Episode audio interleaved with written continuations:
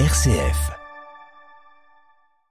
Pierre Lunel, bonjour. Bonjour à vous. Et merci d'être avec nous. Donc vous êtes euh, le biographe de l'abbé Pierre, en tout cas un biographe important puisque vous avez écrit euh, plusieurs livres euh, sur, sur l'abbé Pierre depuis, depuis quelques années quand même maintenant. Donc vous le connaissez bien.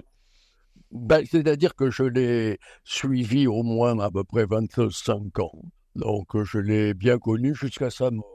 Quelle relation vous entreteniez avec lui justement?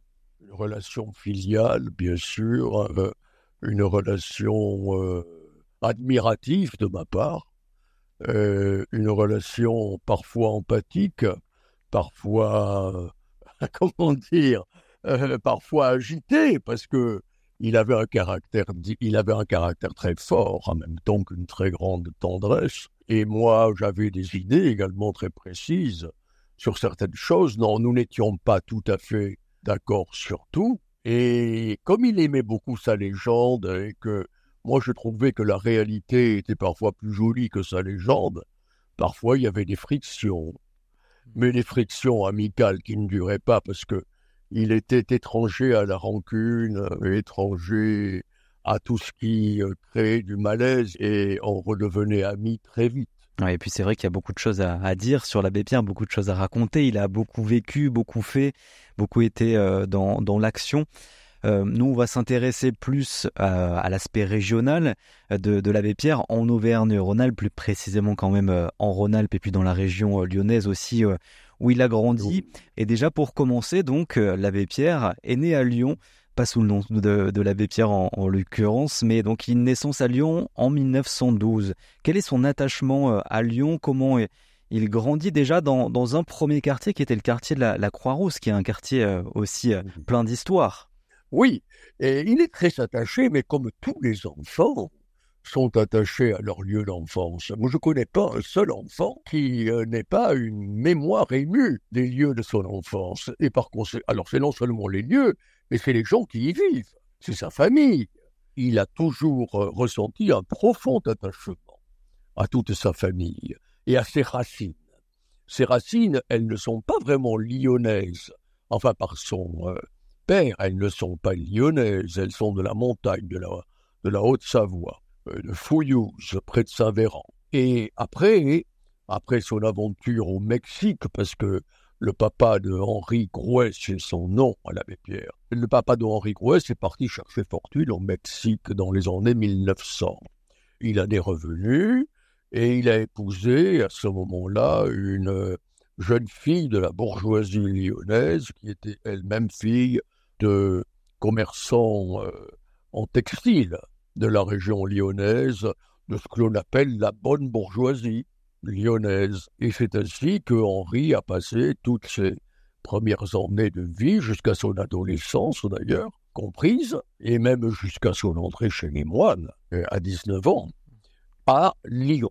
Et plus précisément, donc il passe son enfance donc euh, d'abord à la Croix-Rousse, ensuite à, à Irigny, donc une commune euh, au sud-ouest de Lyon, avec là aussi quelque chose qu'il aimait, la, vie familiale, la, la, vie aussi un peu en dehors de Lyon, ce calme. Et notamment une, une maison, je crois aussi à Érigny, qui, qui l'a particulièrement marqué. Ben, C'était la maison familiale d'Érigny qu'ils appelaient, que la famille Grouet s'appelait le Vieux-Port, et c'était une grande maison bourgeoise. On appellerait, après, on a appelé ça les maisons de maître, c'est-à-dire une grande maison pour une très nombreuse maisonnée, parce que ils étaient de nombreux frères et sœurs. par conséquent, toute son enfance s'est déroulée dans cette maison et dans le parc euh, d'Irigny à Tenon. C'était un enfant émotif, un enfant euh, très sensible, quand même hypersensible, et par conséquent avec des hauts et des bas, comme tous les hypersensibles. Est-ce qu'il y a une anecdote qui vous a particulièrement marqué et qui serait intéressante à raconter? Il a surpris un dimanche son père en train de coiffer et de laver les, les clochards euh, de la place Bellecour. Et quand on est enfant, ça doit être un étonnement absolument incroyable que de voir son papa, euh, homme fort, chef d'entreprise, euh, bien vêtu toute la semaine, euh, s'occuper des, des, misérables le dimanche. Ce qu'il faisait tous les dimanches d'ailleurs, pas seulement ce dimanche en question, où Henri le surprend, pas de loin, le surprend en train d'accomplir ses gestes. Et donc, vous l'avez évoqué tout à l'heure, il y a aussi son passage euh, au scout, euh, justement, pareil, dans la commune du sud-ouest lyonnais, à, Irigny, où, où ça va être important, un passage important pour lui. Il va avoir un petit totem castor méditatif, notamment. Ça, ça joue un rôle castor méditatif. Et puis, c'est là où le hasard, ou pas le hasard, je pense que ça existe, euh, a, l'a mis sur ses pas un ami qui était un peu plus âgé que lui, je crois qu'il avait un an, un an et demi de plus que lui, euh, mais qui lui sera extrêmement précieux au milieu de tous ces tourments, et ce pendant longtemps. Il s'appelle François Garbi. C'était un garçon merveilleux, très beau, euh, brillant, euh, et quelque part, dans les moments où, durant l'adolescence, Henri a traversé cette crise, entre guillemets, amoureuse, et où il était dans un état parfois pantelant, François Garbi euh, le tenait par le col, et en écrivant des lettres merveilleuses, elles sont très très belles, les lettres d'échange entre François Garbi et le futur abbé Pierre, et d'ailleurs il a fait de ces lettres de François un recueil qu'il a publié par la suite quand il euh, est devenu l'abbé Pierre et qui s'appelle Vers le plus grand amour. François Garbi, justement, c'est assez passionnant parce que par la suite, c'est Henri, quand il est moine, devenu frère Philippe, qui le soutient parce que François Garbi, l'homme fort, l'homme brillant, l'homme sûr de lui, a fait Saint-Cyr, il est devenu méariste au Sahara, et puis, brutalement, euh, il traverse sa propre crise à lui, crise de solitude, crise, existentielle, comme on dit, à savoir peut-être difficulté de répondre aux questions fondamentales qui sont qui suis-je, à quoi je sers, ma vie, elle sert à quoi, etc. Et eh bien, à ce moment-là, ce sont les lettres de frère Philippe, parce que euh, avant de s'appeler l'abbé Pierre, Henri Grouès, durant le temps du monastère, s'est appelé frère Philippe eh bien, frère Philippe a écrit à François Garbi des lettres merveilleuses pour lui dire à mon tour de te dire que la vie est faite pour être vécue, que rien n'est plus beau que se lever le matin en respirant et en disant merci mon Dieu pour me donner encore un jour de vie, etc. Euh, les scouts, c'est un moment euh, essentiel parce que d'abord, c'est un moment de grand principe euh, et en même temps, il y a deux merveilles là-dedans. C'est un, la rencontre avec François Garbi, je viens de vous l'expliquer, et la deuxième, c'est que il va faire à 14 ans ce pèlerinage à Rome avec les scouts précisément, et que c'est au retour de Rome, s'arrêtant à Assise, que là, il reçoit ce qu'il est convenu d'appeler un signe de vocation. Il va s'engager euh, ensuite, j'accélère un petit peu avec euh, donc euh, du côté de la Drôme, un petit peu plus au sud de Lyon. Il, il va dans la Drôme rejoindre les Capucins, cette communauté qui est à, à Cré. Et là, on assiste à encore un, tournant, on s'approche un petit peu plus de l'abbé Pierre avec ce, ce, passage et cette formation chez les Capucins de Cré Bien sûr. alors, si on regarde cette époque, ces sept ans, d'une manière un peu aérienne, on le voit très douloureux et on le voit finalement à la fin implorer la sortie, parce qu'il n'en peut plus. oui, parce que c'est exigeant, le capucin. Il subit une dépression, parce que la vie y était très dure. C'est un homme d'excès, c'est un trait de son caractère qui ne le quittera jamais. Il est excessif.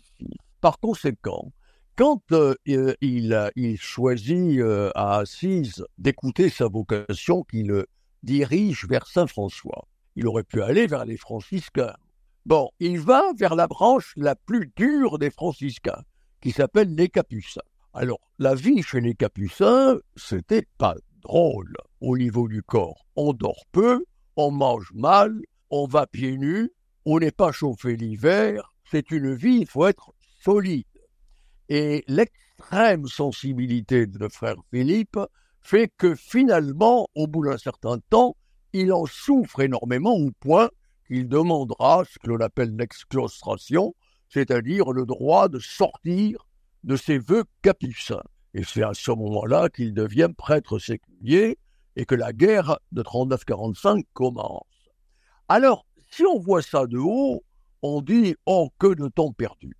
Si on rentre dans le dans le vif du sujet et dans l'intérieur, alors on change complètement de perspective. Il s'agit d'années de formation. Mère Teresa disait quand elle écrivait sur ses nuits que ses nuits l'aidaient à retrouver la foi. Eh bien, je pense que les sept ans euh, d'adoration, comme l'appelle euh, l'abbé Pierre, qu'il a traversé au monastère de Cré, sont sept ans de voie initiatique, durant lesquels euh, il apprend, à travers la souffrance, il apprend la proximité lente, exigeante, douloureuse, mais finalement émerveillée, avec son Dieu. Et donc on, peut dire, hein, il a grandi euh, à Lyon, il a été formé du coup euh, dans la Drôme du côté de, de Cré avec les Capucins, et puis euh, voilà ordonné diacre par monseigneur Camille Pic, évêque de Valence, puis prêtre du côté de Grenoble en 1938.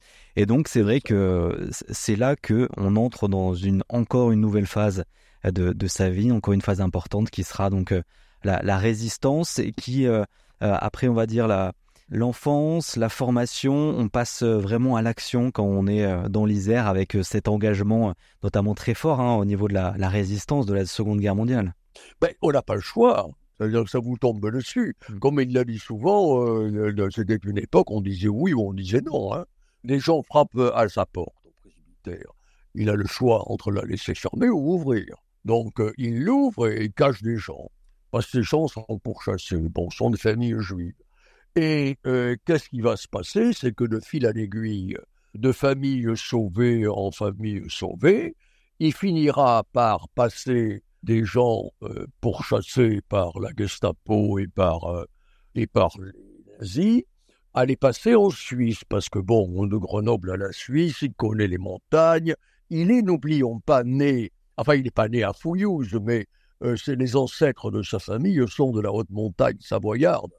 Donc il a toujours eu le pied montagnard. D'ailleurs, je me suis toujours, ça m'a toujours fait rigoler de le voir marcher sur les collines d'Assise. Il avait ce pas du montagnard. C'est très drôle. Vous voyez, le pas économique du montagnard, où on met vraiment un pied avant l'autre, mais on ne court pas, car on sait que la route sera longue et pentue. Il, devient l'ami de Guy de Chamois, euh, Chamonniard, euh, et, il passe des gens euh, en Suisse, puisqu'elle est proche de la frontière, et il passera en particulier, entre autres, le, le frère aîné du général de Gaulle, Jacques qui était un, infirme, il était paralytique euh, des jambes. Oui, après il va partir, hein, c'est vrai, un petit peu plus dans le nord, s'approcher un petit peu plus de Paris, être élu député en, en Meurthe-et-Moselle. Il a beaucoup voyagé aussi, c'est vrai, un peu partout dans, dans le monde. Est-ce qu'il est revenu ensuite, après avoir quitté justement cette région Rhône-Alpes qu'il a vu vraiment grandir et, faire euh, le faire devenir le personnage euh, qu'il est devenu euh, aussi, l'abbé Pierre, est-ce qu'il est revenu un petit peu dans cette région Ah oui, il, revenait tout le temps. Il est très attaché à Lyon, très attaché à cette région. Sa famille avait gardé ses racines là-bas.